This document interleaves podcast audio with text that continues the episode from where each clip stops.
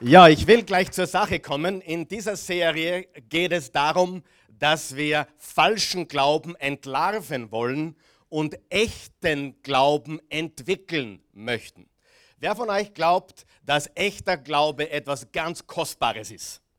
Und ich, wer von euch glaubt das? Okay, drei von euch, wunderbar. Das, das können wir besser, oder? Wer von euch glaubt, dass echter Glaube kostbar ist? Und wer von euch glaubt auch, dass falscher Glaube einem in Stich lassen wird und vielleicht sogar zerstörerisch sein kann. Und darüber möchte ich heute sprechen. Wir werden über sechs Götter heute sprechen. Sechs Götter, die es nicht gibt. Und an die solltest du nicht mehr glauben. Nie wieder. Denn du solltest einen echten Glauben haben. Habe ich dich neugierig gemacht? Sechs Götter, an die du nicht mehr glauben sollst. Und äh, wir haben letzten Sonntag gesprochen, wir haben es gerade im Video gesehen, über drei Arten von falschen Glauben. Und die meisten dieser falschen Götter oder falschen Glauben, die wir heute besprechen, die wir nicht mehr glauben sollen, sind zum Großteil geerbt. Das heißt, wir haben es übernommen. Das heißt, wir haben es irgendwo gehört oder aufgeschnappt. Vielleicht bist du sogar so aufgewachsen. Darf ich fragen, wer ist christlich aufgewachsen? Katholisch, evangelisch, orthodox, irgendetwas Christliches. Wer ist christlich aufgewachsen? Wer hat auch ministriert als junger Bur? Ja, doch, einige. Ah, Mädchen auch. Das war nach meiner Zeit. Ja. Da, bei uns hat es noch keine Mädchen gegeben. Und äh, viele in unserem Land sind christlich aufgewachsen. Und ein Grund, warum ich heute ganz besonders darüber sprechen möchte, ist, weil ganz ehrlich, mein Herz schmerzt. Wenn ich mir unser christliches Abendland anschaue, wo ich aufgewachsen bin und wie es damals war und wie es heute ist, mein Herz schmerzt. Aber bevor wir darüber sprechen, lass uns äh, zwei Bibelpassagen lesen und lass uns äh, zuerst im 1. Petrus 1, Vers 6 und 7 und dann im 2. Petrus 1, Vers 1. Wir haben gesprochen über geerbten Glauben, seichten Glauben und falschen Glauben. Und hier im 1. Petrus Kapitel 1, Verse 6 und 7 steht, ihr habt also allen Grund, euch zu freuen und zu jubeln. Wir Christen, wir, die wir echten Glauben haben, haben jeden Grund, uns zu freuen. Wir haben jeden Grund, uns äh, und zu jubeln. Und wenn ihr jetzt nach Gottes Plan für eine kurze Zeit Prüfungen verschiedenster Art durchmachen müsst und manches Schwere erleidet, denn diese Prüfungen geben euch Gelegenheit, euch in eurem Glauben zu bewähren. Genauso wie das vergängliche Gold im Feuer des Schmelzofen gereinigt äh, wird, muss auch euer Glaube, der unvergleichlich viel wertvoller ist, auf seine Echtheit geprüft werden. Sagen wir das bitte gemeinsam. Echtheit. Echtheit. Darum geht es. Und es gibt nur einen einzigen Grund, warum ich darüber spreche weil es mir wehtut, dass Menschen, die christlich aufgewachsen sind, diesen Glauben irgendwann einmal als Erwachsene oder Jugendliche verlassen haben, weil er nicht wirklich der echte Glaube ist. Und das, was du heute lernen wirst, wird dir die Augen öffnen, das garantiere ich dir. Aber viele sind religiös aufgewachsen, aber das ist nicht notwendigerweise echter Glaube, richtig? Okay? Darf ich dazu was sagen? Wenn du christlich aufgewachsen bist, dann bist du mit einer Version des Christentums aufgewachsen. Sag mal Version. Wer von euch weiß, es gibt verschiedene Versionen des christlichen Glaubens. Es gibt eine katholische Version. Ich bin aufgewachsen mit einer katholischen Version des Glaubens. Später, und der hatte einige Mankos, einige Mängel, einige Probleme, da war einiges verkehrt. Wer versteht mich? Dann kamen wir ins charismatisch-christliche Lager. Und übrigens, das ist auch eine Version von Christentum. Und da war auch einiges verkehrt, glaube mir. Im charismatischen Christentum war auch einiges verkehrt. Und hier ist die Wahrheit. Ich habe studiert, hör mir gut zu. Menschen wenden sich nicht von Jesus Christus ab. Ich sage es noch einmal. Natürlich gibt es auch Menschen, die sich von Jesus Christus abwenden. Ted Turner ist 87, der größte Landbesitzer Amerikas. Dem gehört eine große, große Fläche von Montana und er züchtet dort Büffel. Der größte Landbesitzer, Milliardär, 87 Jahre. Er sagt wörtlich, ich mag Jesus Christus nicht. Der sagt das wörtlich. Hast du schon mal jemanden kennengelernt? Selten, oder? Sehr selten, richtig? Hört's mal ein bisschen. Selten, dass jemand sagt, ich mag Jesus Christus nicht. Die meisten Menschen distanzieren sich nicht von Jesus Christus, sondern von einer Version, die sie kennengelernt haben. Eine Version, mit der sie vielleicht aufgewachsen sind. Eine Version, die sie vielleicht zu Hause erlebt haben und sagen, hey, wenn das Christentum ist, wenn das Jesus ist, wenn das christlich ist, wenn das Kirche ist, nein, danke. Wer kennt solche Menschen? Ist jemand da? Ich will, dass du das ganz klar verstehst. Ich habe hunderte Menschen diesbezüglich befragt oder Geschichten darüber gelesen, Menschen, die christlich groß geworden sind und irgendwann einmal gesagt haben, ich glaube nicht mehr. Ich glaube nicht an den Gott, den ich im Kindergarten gehört habe. Von der Kindergartentante oder von der Nonne, von der Klosterschwester. Ich habe eine Klosterschwester gehabt als Kindergartentante. Äh, oder in der Schule im Religionsunterricht.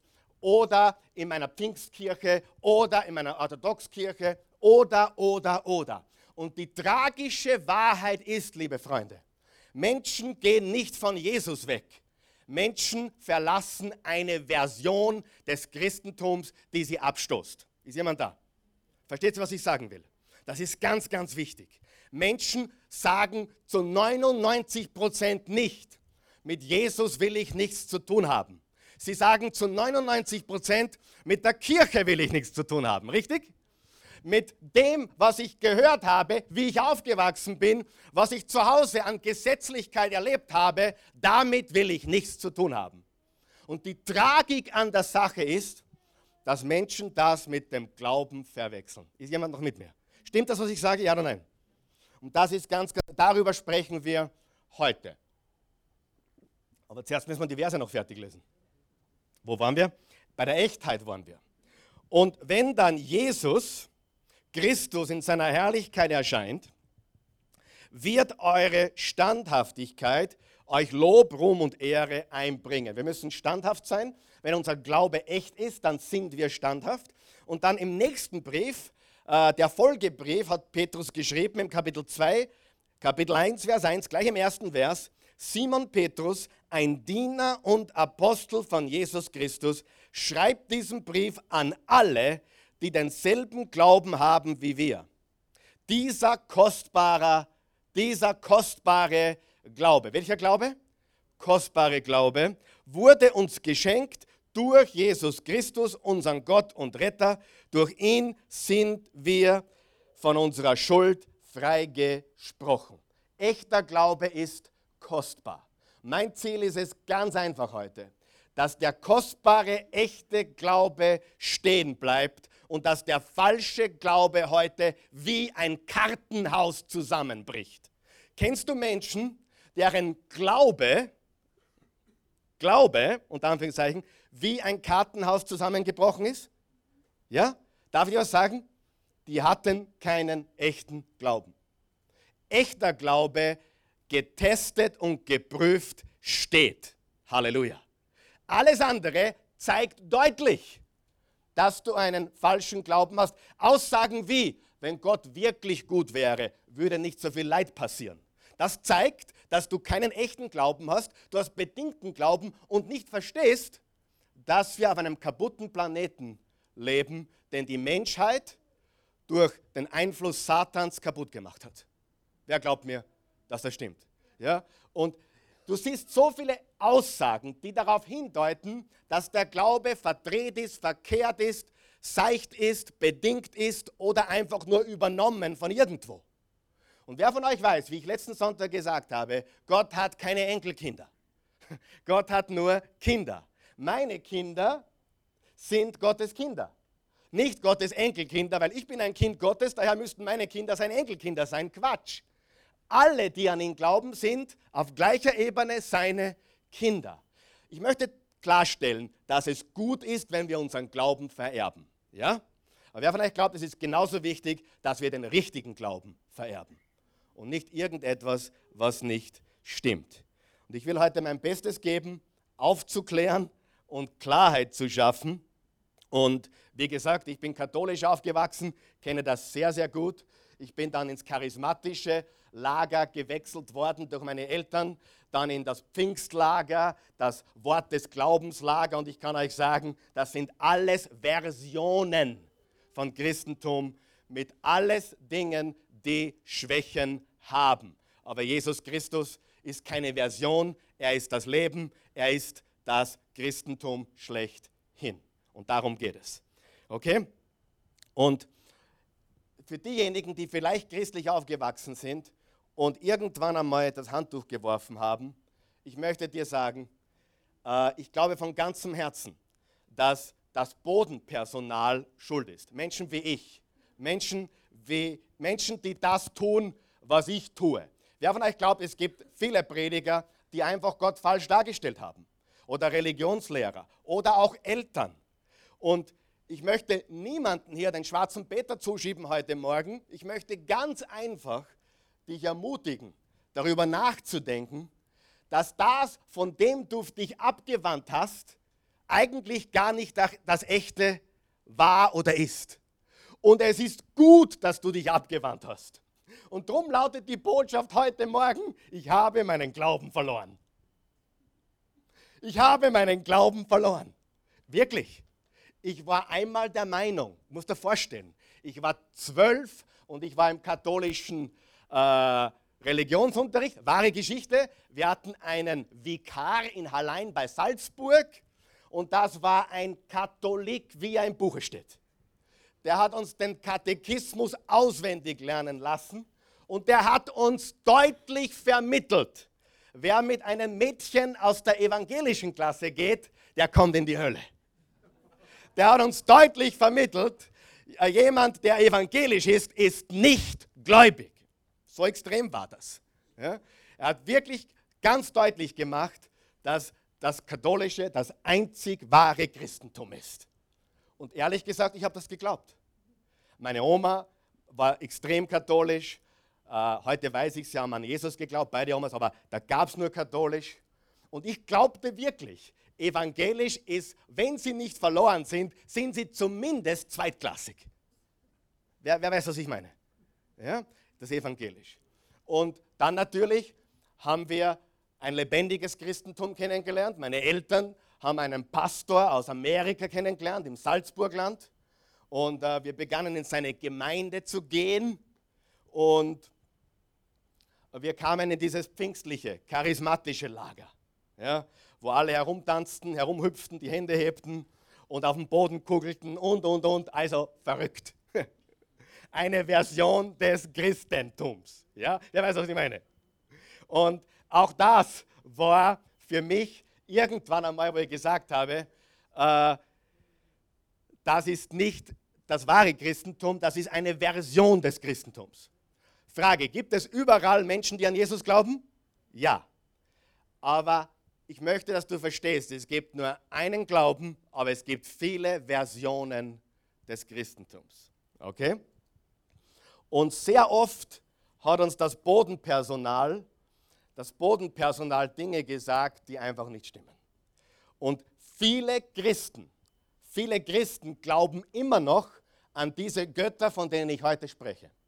Viele Christen glauben immer noch Dinge, die nicht wahr sind. Wer glaubt mir? Das stimmt. Okay?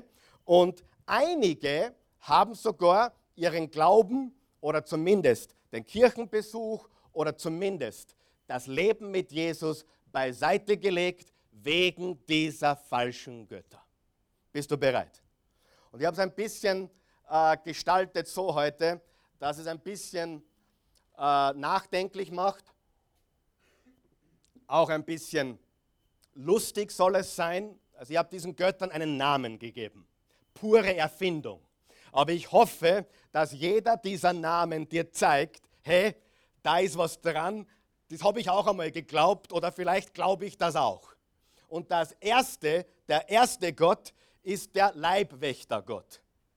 Der Leibwächtergott. Und vielleicht bist du auch aufgewachsen äh, als, als kleines Kind und dir wurde gesagt, wenn du brav bist, wenn du anständig bist, dann wird dich Gott, und wenn du dein Gebet sprichst, dann wird dich Gott immer beschützen. Wer weiß, was ich meine? Ja? Und wer von euch weiß, Gott schützt. Gott ist ein Schützer. Gott ist unser Beschützer. Aber wer von euch weiß auch, dass wenn man seinen ganzen Glauben darauf aufhängt, wird man enttäuscht. Wem ist schon mal was passiert und du wurdest nicht beschützt? Darf ich fragen? Wer hat schon mal einen Unfall gebaut? Du hast dich gefragt, Gott, warum hast du mich davor nicht beschützt? Oder dir schon mal in der Küche, hast du dir die Hand verbrannt oder irgendetwas. Und je älter wir werden, umso mehr finden wir heraus, komisch, oder? Warum passiert guten Menschen Schlechtes? Hast du dich das schon mal gefragt? Wer weiß, das ist eine Realität.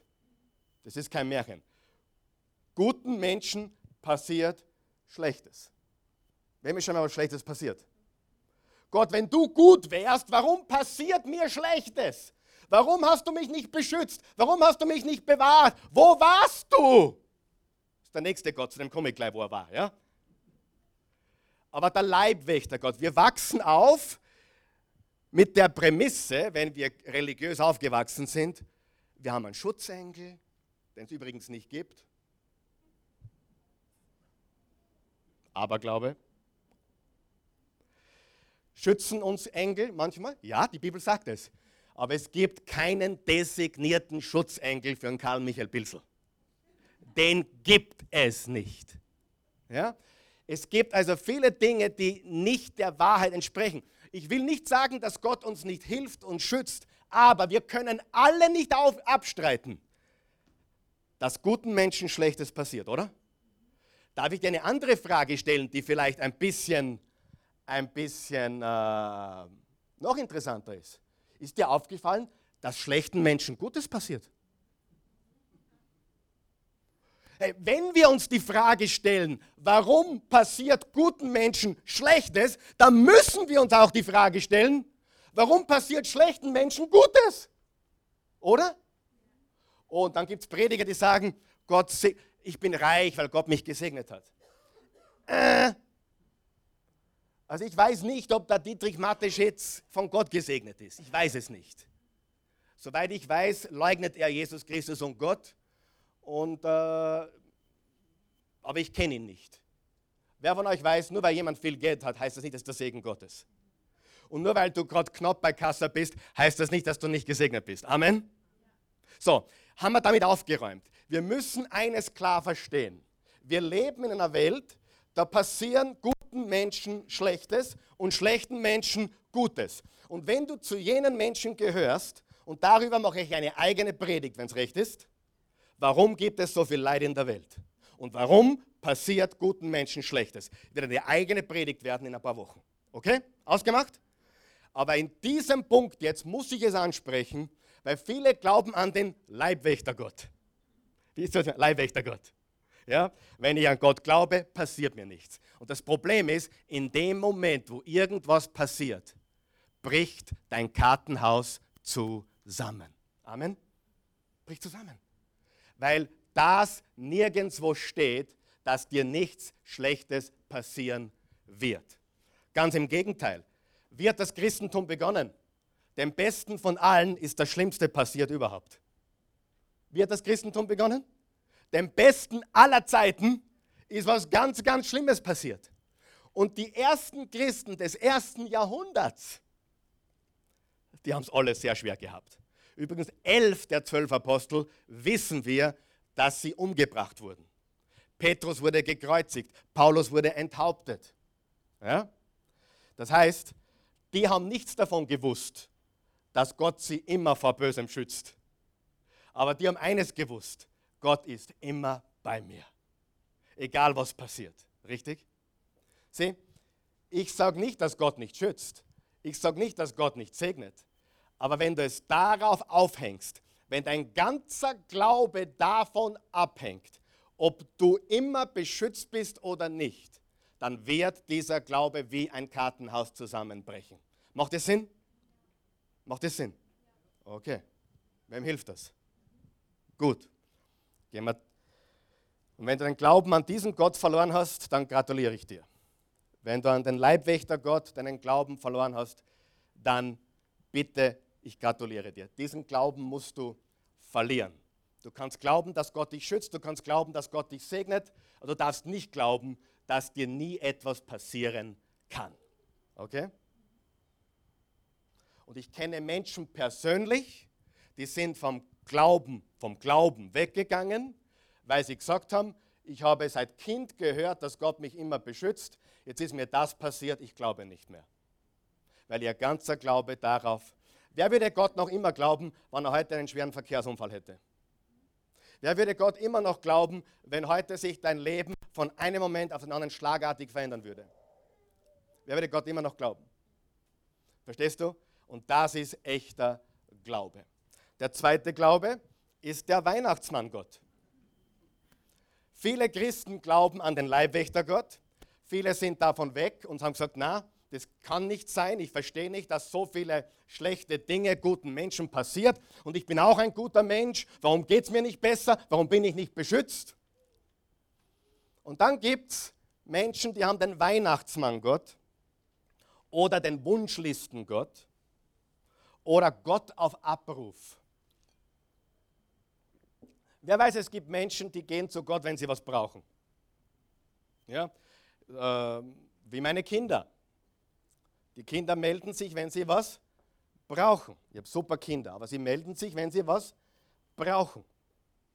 Viele Menschen hätten gerne diesen Weihnachtsmann Gott. Sie hätten gerne Gott, weißt du, äh, ich, ich, will eh nicht viel, aber schenk mir wenigstens eine ganz eine hübsche Freundin. Oder Gott, ich will eh nicht viel, ich möchte nur einen anständigen Burschen als Freund.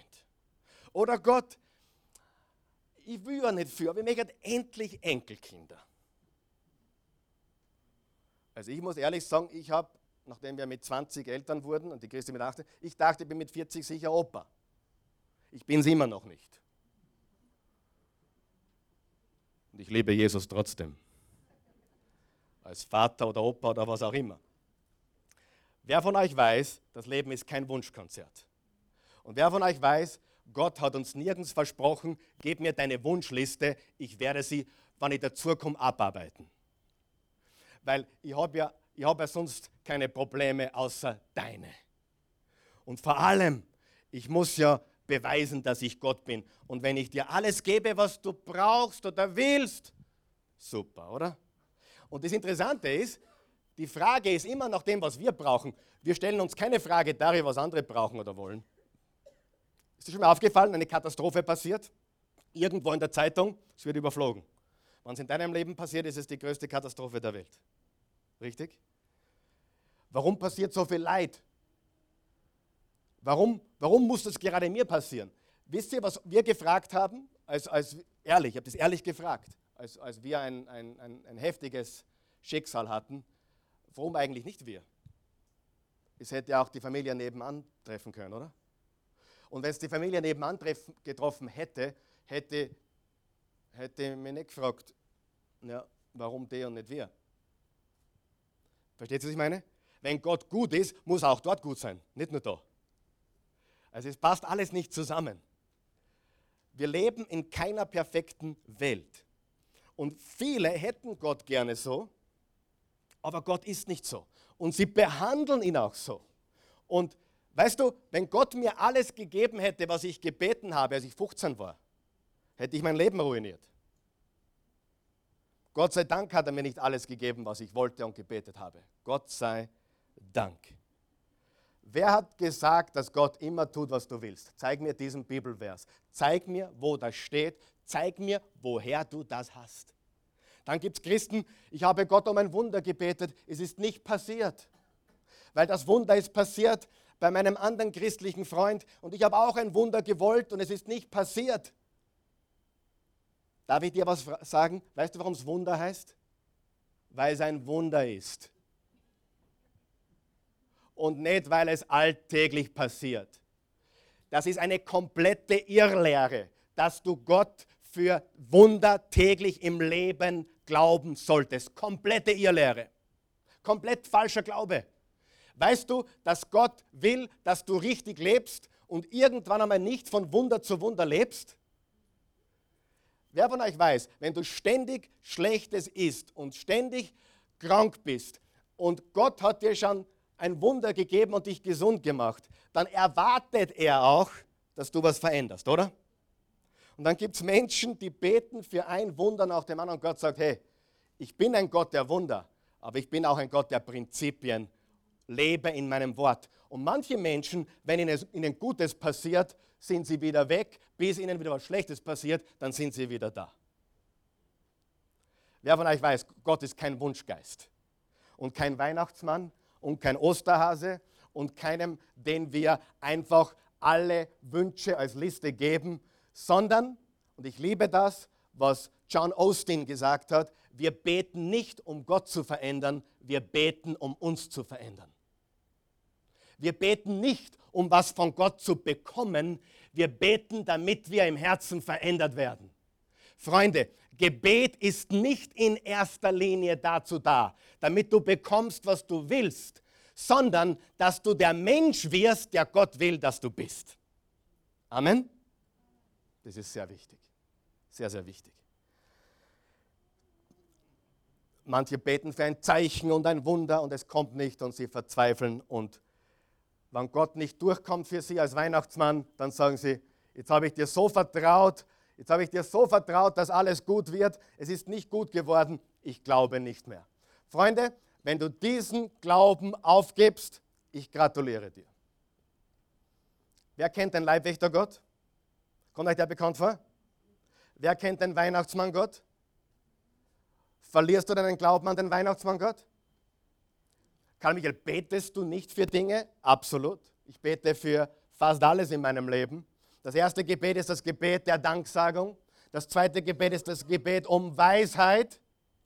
Und das dritte Gebet ist, mach mich heute zu Salz und Licht der Welt. Und wenn ich dann noch übrig habe, dann bitte ich Dinge, die ich dringend brauche. Ich habe herausgefunden, Matthäus 6, Vers 33, trachtet zuerst nach dem Reich Gottes und seiner Gerechtigkeit und alles andere wird euch dazugegeben werden. Seid ihr für den dritten Gott bereit? Der, Ku der Kuschelgott. Es gibt nicht nur den Weihnachtsgott und nicht nur den Weihnachtsmanngott und es gibt nicht nur den Leibwächtergott.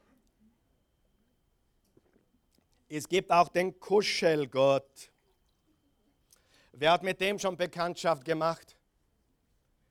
Wer hat mit dem Kuschelgott Bekanntschaft gemacht? Oh, ich will die Gegenwart Gottes spüren. I want to experience the presence of the Lord. Wer von euch hat schon mal die Gegenwart Gottes wunderbar gespürt? Darf ich fragen? Wow, was für ein Moment, was für eine Kraft, wie wunderbar. Aber wer erlebt ihn Minute für Minute in dieser Art und Weise? Wohl kaum, einer von uns, oder? Wo ist Gott, wenn wir ihn nicht spüren? Wo ist Gott, wenn wir ihn nicht spüren? Ihr habt diesen Gott auch genannt Freund oder Freundin Gott. Die, die dich, die, wo du kuschelst, wo es dir warm ums Herz wird. Weißt du, da hat es eine Bewegung gegeben, die hat gesagt, du musst, du musst die Gegenwart Gottes verspüren. Wenn du wirklich mit Gott lebst, dann spürst du die Gegenwart Gottes. Wisst ihr, dass Mutter Teresa zu Protokoll gegeben hat, sie ist drei Jahre, drei oder vier Jahre, hat sie gelebt, ohne Gott ein einziges Mal zu fühlen. Was hat sie getan? Hat sie gesagt, Gott, ich gib's nicht? Nein. Wo ist Gott, wenn du ihn nicht spürst? Ist er da? Absolut. Der Kuschelgott. Weißt du, am Jungscharlager spüren wir vielleicht einmal bei einer Lobpreisrunde, die, die, die Gegenwart des Herrn, wenn wir, wenn, wenn, wenn wir Lobpreis haben, wenn die Linda oder die Christia singen, äh, das ist wunderbar, oder? Da spürt man die Gegenwart Gottes. Und ich bin voll dafür. Aber was tun Menschen, wenn sie ihn einmal nicht spüren?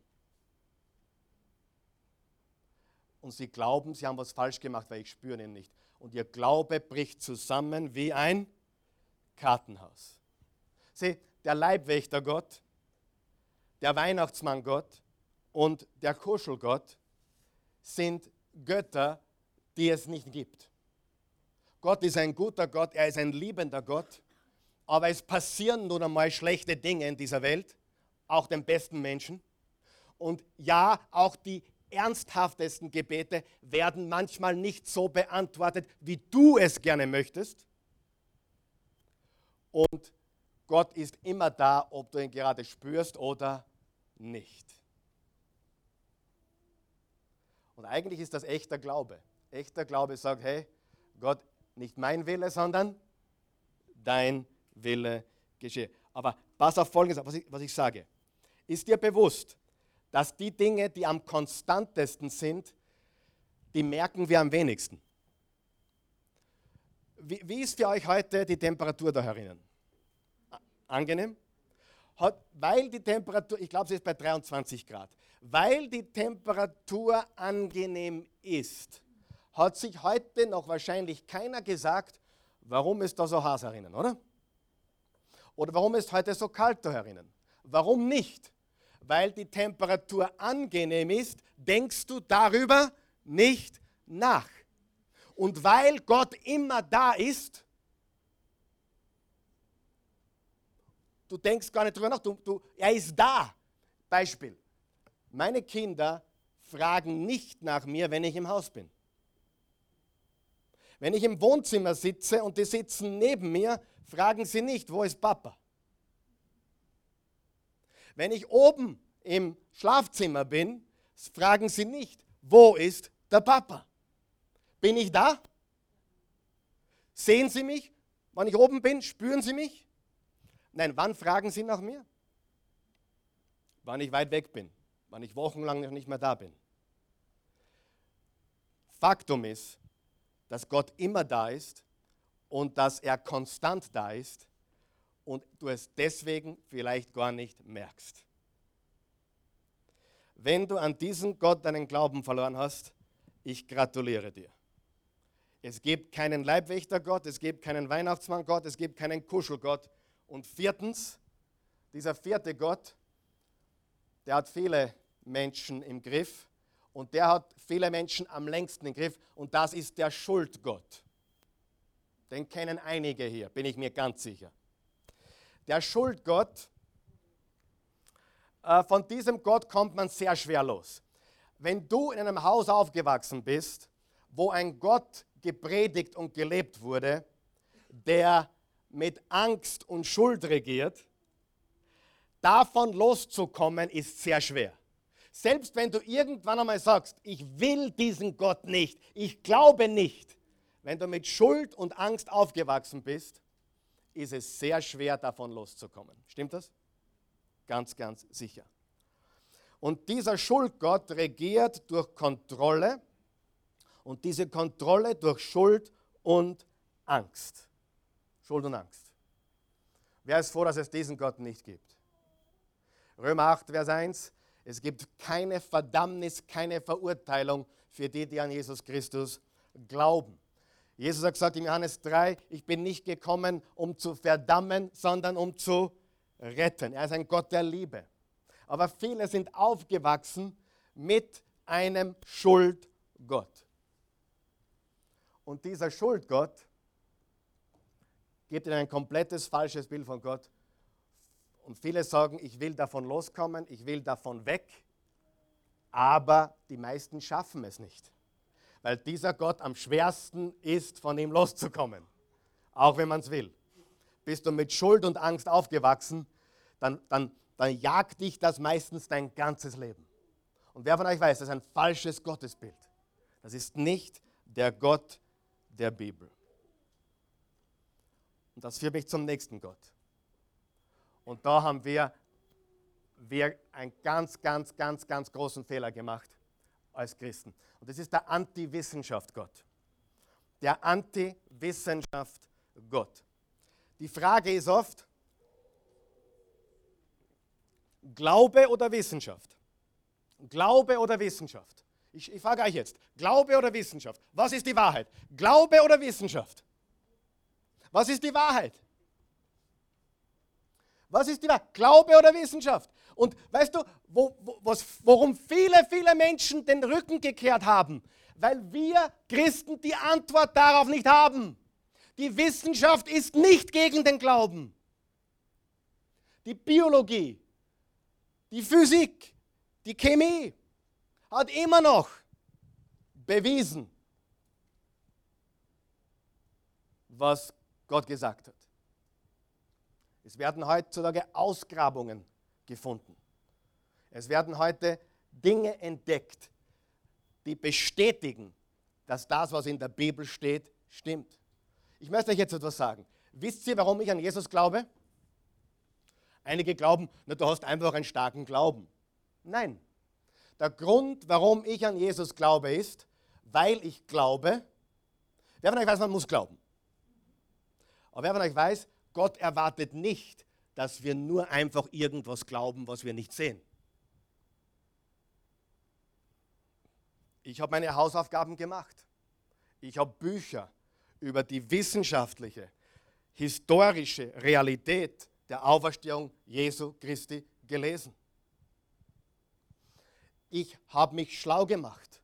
Ich habe gefunden, dass jemand wirklich gelebt hat, der Jesus Christus von Nazareth, also Jesus von Nazareth geheißen hat, der gelebt hat, der verurteilt wurde, der am dritten Tage auferstanden ist von den Toten. Wissenschaft ist nicht gegen den Glauben. Nur was haben wir oft gehört in Kirchen und Gemeinden? Denk nicht so viel nach, glaub nur. Wisst ihr, was die Menschen heute, die jungen Menschen dazu sagen? Wenn du heute den Menschen, den jungen Menschen, die buchstäblich alles wissen, die, die erste Generation, die uns nicht mehr braucht, um etwas herauszufinden. Ich, wenn ich was wissen wollte, habe ich meine Eltern fragen müssen. Wir hatten nicht Professor Google. Heute, wenn jemand was wissen will, und ich würde erstaunen, was mein neunjähriger Gedeon alles weiß. Und ehrlich gesagt, ich will gar nicht wissen, was er alles weiß. Aber ich habe Ahnungen, dass er Dinge weiß, die ich mit zwölf noch nicht gewusst habe. Weil woher kommen Babys? Vom Storch, oder? Also Gideon glaubt das nicht mehr. Und der ist neun. Ich glaubte das mit. Ich wurde aufgeklärt. In, Im zweiten Gymnasium als Zwölfjähriger wurde ich aufgeklärt von dem, der over mir im Stockbett schlief. Und der hat mir gesagt, wie Kinder gemacht werden. Ich war zwölf. Er hatte einen großen Nachteil. Ich hatte keine großen Geschwister. Heute kann jeder alles auf Knopfdruck wissen. Und wenn wir Christen sagen, denk nicht so viel, glaub nur, dann schießen wir uns selbst an. Richtig? Und ich sage dir, die, es ist keine Alternative, Glaube der Wissenschaft. Je mehr ehrliche Menschen über die Wissenschaft herausfinden, umso mehr ist belegt, dass dieses Universum einen Anfang hat und einen Anfänger hat. Und das ist Gott. Weißt du, es gibt was ganz was Gefährliches. Und das, da sind wir schuld. Glaube ist für schwache Leute oder Glaube ist für dumme Leute. Und Freunde, gegen das wehre ich mich mit Händen und Füßen. Glaube ist für weise Menschen und Menschen, die nicht nur glauben, weil es der Religionslehrer gesagt hat oder weil es der Pastor gesagt hat oder weil es der Pfarrer gesagt hat, sondern weil es wahr ist. Und es ist wahr, weil es wirklich passiert ist. Und die Wissenschaft belegt die Wahrheit der Schöpfung, die Wahrheit der Auferstehung. Die Wissenschaft belegt, dass Menschen wie Noah gelebt haben, Menschen wie David und alles, was dazugehört in der Bibel steht. Die Wissenschaft belegt das. Bitte, bitte glaub nicht nur, weil jemand sagt, denk nicht, glaub nur. Glaube, weil du Fakten hast. Wer von euch weiß, selbst wir Christen, wer von euch weiß, wir Christen sind große Heuchler. Auf der einen Seite sagen wir Glaube, Glaube, Glaube, aber dann gehen wir zum Doktor. Stell dir mal, jetzt, jetzt bist du ein ganz gläubiger Mann. Du glaubst, Gott kann dich gesund machen. Oder dein Kind. Und du glaubst und du rufst alle an, betet für mein Kind, das gesund wird. Und du gehst dann zum Doktor, was gut ist übrigens. Geh bitte zum Doktor. Und er wird untersucht, der Kleine, und nichts wird gefunden. Und dann sagen sie, okay, wir müssen den Blut abnehmen, wir werden das einschicken und wir werden uns in zwei Tagen melden. Die nächsten zwei Tage sind ein, ein Horror. Richtig? Was ist mit meinem Burm los? Zwei Tage später rufen sie dich an und sagen, hey, kommen Sie in die Ordination, wir müssen mit Ihnen sprechen. Wir haben uns alles angeschaut, was Ihren Buben betrifft. Wir wissen nicht, was es ist, aber wir, wir glauben, dass Gott Ihnen was lehren möchte. Was sagst du dann? Deswegen bin ich nicht hergekommen. Ich will Fakten. Richtig? Sieh, wir sind nicht gegen die, wir sind nicht gegen die Wissenschaft. Und die Wissenschaft ist nicht gegen den Glauben. Glaube und Wissenschaft ergänzen sich. Okay? Und das bringt mich zu meinem letzten Gott. Und das ist der Einspringgott. Ist mir nichts Besseres eingefallen? Aber das ist der Gott, der für alles einspringt. Wer hat das auch schon gehört? Äh, wenn etwas passiert, was du nicht erklären kannst, ah, das war Gott. Zu mir sagt jemand, ich war neulich in der SCS und bin, bin herumgefahren und plötzlich war ganz vorne ein Parkplatz frei. Und ich wusste, das war Gott. War das Gott? War das Gott? Ihr die richtige Antwort werden? Wissen? Vielleicht. Vielleicht nicht. Vielleicht hat Gott den Parkplatz sogar für die Omi hinter dir bereitgehalten und du hast ihn ihr weggenommen. Aber das war Gott. Dann kommen Leute her, oh, Gott ist so gut. Sage ich, warum? Ich habe gerade einen neuen Job bekommen, der zahlt 200 Euro im Monat mehr. Sage ich, ah, deswegen ist Gott gut. Interessante Theologie. Frage, wenn du den Job nicht bekommen hättest, und degradiert worden, worden wäre es mit weniger Gehalt, wäre Gott immer noch gut? Sagt, ja, eigentlich schon. Und Leute glauben, dass, wenn das oder jenes passiert, das war Gott. Das war Gott. Und vielleicht war es, vielleicht war es nicht. Versteht ihr, was ich sage? Die Wahrheit ist, Gott ist viel größer. Gott ist viel größer und viel gewaltiger. Und er will nicht, dass du diese Götter verehrst. Der Leibwächter-Gott, der Weihnachtsmann-Gott, der Kuschelgott, der Schuldgott, der Anti-Wissenschaft-Gott und der Einspringgott.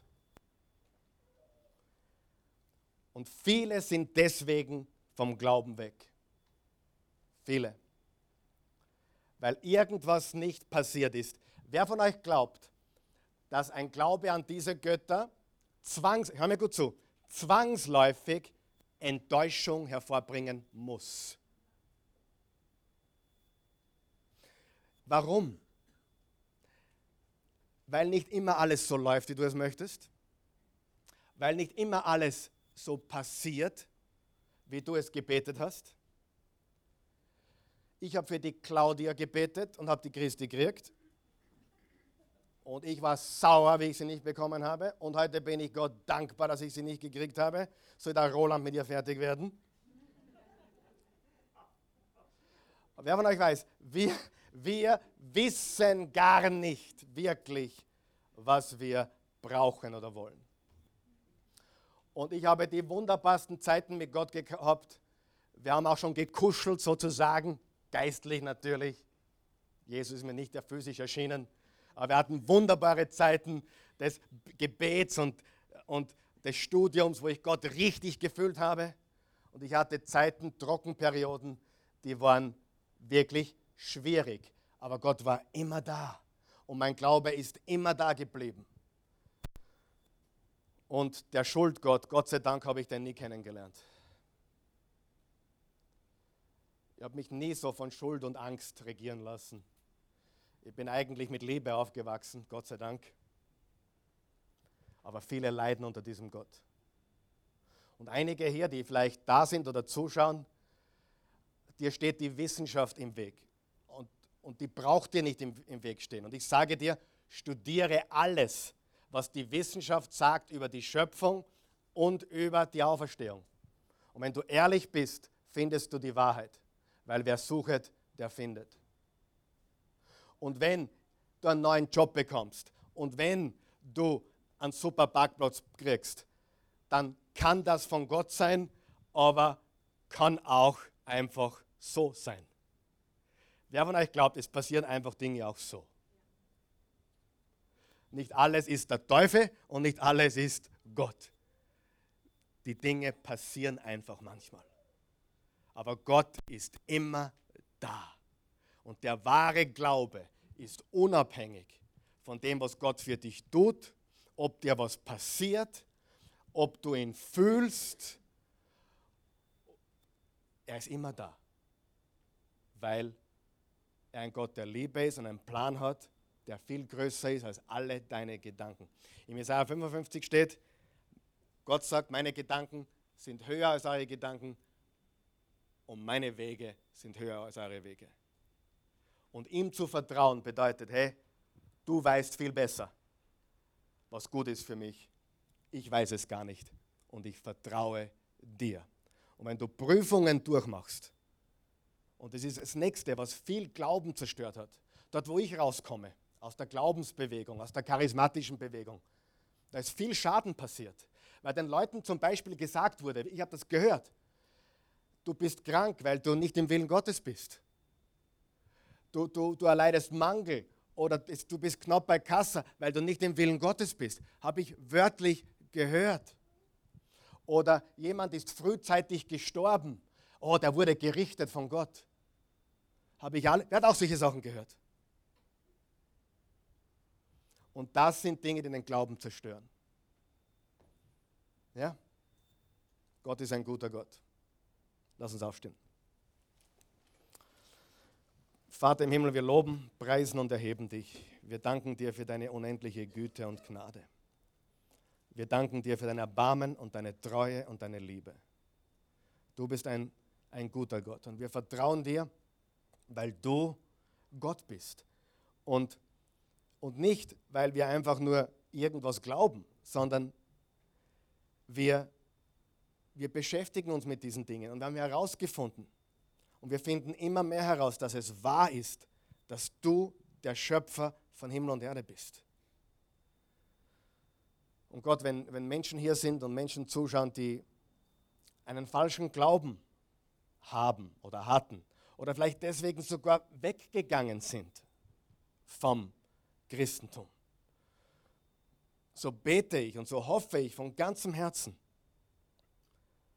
dass sie sich dich ganz genau anschauen und die Wahrheit ganz, ganz genau anschauen. Denn du bist nicht der Gott, den sie als Kind vielleicht gelernt haben oder von dem sie gehört haben. Du bist nicht der Gott, der, der Angst gemacht hat oder der, der droht oder der, ja, du bist auch nicht der Gott, der alle Wünsche erfüllt. Du bist ein guter Gott, dein Wille geschehe und nicht unserer. Ich äh, bete jetzt, dass du jedem Menschen hier hilfst zu erkennen und zu verstehen, dass du ein liebevoller Vater bist, der für uns alle da ist, aber er möchte, dass wir echten Glauben entwickeln und dir wirklich vertrauen. Wenn du hier bist heute Morgen oder zusiehst, dann laden wir dich natürlich ein, heute eine Entscheidung zu treffen, an diesen Gott zu glauben, an den wahren Gott zu glauben, an, an Jesus Christus zu glauben. Und vielleicht sind dir heute die Augen aufgegangen, du denkst, denkst dir, okay, das stimmt. Ich habe an einen Gott geglaubt, den es nicht gibt. Ich habe ein falsches Bild von Gott gehabt. Und dieses Bild ist zusammengebrochen wie ein Kartenhaus. Vielleicht warst du sogar in einer Gemeinde. Ich kenne viele, die in Gemeinden waren, in christlichen Gemeinden, die lebendig waren, aber sie wurden enttäuscht, weil sie etwas Falsches geglaubt haben und bumm, es ist nicht eingetroffen. Und sie haben das weitergesucht. Ich kenne hunderte davon. Ich kenne Menschen, die katholisch aufgewachsen sind und einen oder religiös aufgewachsen sind und die vielleicht einen eher strengen, drohenden Gott kennengelernt haben und weg davon sind. Aber ich sage dir, das ist nicht der wahre Gott. Und die gute Nachricht ist, du bist nicht vom wahren Gott weggelaufen. Du bist von einem falschen Gott davon gelaufen. Das ist die gute Nachricht. Und du hast eigentlich nie wirklich den Glauben gehabt, den du ab heute haben kannst. An den einen wahren lebendigen Gott, den du, an den du glaubst, aus freiem Herzen, wo du nicht Bedingungen stellst, bedingter Glaube oder seichter Glaube, sondern echter Glaube. Wenn du das möchtest und probieren möchtest, dann lade ich dich ein, heute mit mir zu beten. Lass uns gemeinsam beten. Guter Gott, ich komme zu dir. Im wunderbaren Namen Jesu. Ich möchte zu dir kommen, wie ich bin. Und ich möchte echten Glauben haben. Jesus, der einzige Grund, warum ich bis heute nicht an dich geglaubt habe, ist, weil ich dich falsch verstanden habe. Weil ich es vielleicht falsch gehört habe. Jesus, ich möchte dich kennenlernen, wie du wirklich bist. Und ich lade dich ein, in mein Herz zu kommen. Und so gut ich jetzt kann, glaube ich, dass du für mich gestorben bist begraben wurdest und auferstanden bist. Ich glaube, dass du lebst. Lebe jetzt in mir. Mach mich neu und schenk mir echten Glauben. In Jesu Namen. Amen. Wenn du hier bist und äh, zu den Christen gehörst, die, die sich dabei ertappt haben, ja, ich habe ich hab Bedingungen gestellt. Ich, ich, ich wollte Wunder sehen und habe sie nicht gesehen und habe dann mein, mein Glauben weggeworfen. Oder ich habe gebetet und es wurde nicht so gehört, wie ich, wie ich es wollte. Und deswegen weiß ich nicht, ob ich so glaube. Ich weiß es nicht mehr, wie sehr ich glaube. Gott hat mich enttäuscht. Gott hat dich nicht enttäuscht. Ein falscher Gott hat dich enttäuscht. Verstehst du, was ich heute sage? Ein falscher Gott hat dich enttäuscht. Du hast an einen Gott geglaubt, wo du glaubst, die haben mir gelehrt, bete und es kommt so, wie es will. Und das stimmt nicht. Oder glaube an ein Wunder stark genug und das Wunder kommt sicher. Und das stimmt nicht. Und weil du diese Dinge geglaubt hast, hast du die Hoffnung verloren und dein Glauben, der Glaube ist zumindest angekratzt. Wer weiß, was ich meine? Ich kenne sie. Ihr Glaube ist angekratzt, nicht weil sie das, das Richtige geglaubt hätten und Gott hätte sie enttäuscht, sondern weil sie das Falsche geglaubt hätten, haben und sie wurden enttäuscht. Bete mit mir, guter Gott. Ich möchte echten Glauben haben. Ich habe heute gesehen, dass der eine andere dieser Götter dieser falschen Götter ein Gott ist, an dem ich festgehalten habe. Ich will all diese falschen Götter loslassen. Diese, diese falschen Bilder von Gott. Ich will dich kennenlernen, wie du wirklich bist. Und ich will dir auch vertrauen in den dunkelsten Tälern. Ich mache es von nichts abhängig, weil du bist mein Herr. Und die Prüfungen dienen mir. Sie machen mich stark und sie bringen mich zurück zu dir. Und dafür danke ich dir. Bei dich brauche ich mehr als alles andere. Dich brauche ich mehr als meine Wunschliste. Dich brauche ich mehr als ein Wunder. Dich brauche ich mehr als, als, als Reichtum. Dich brauche ich mehr als einen neuen Job. Ich brauche dich. Ich vertraue dir. In Jesu Namen. Amen.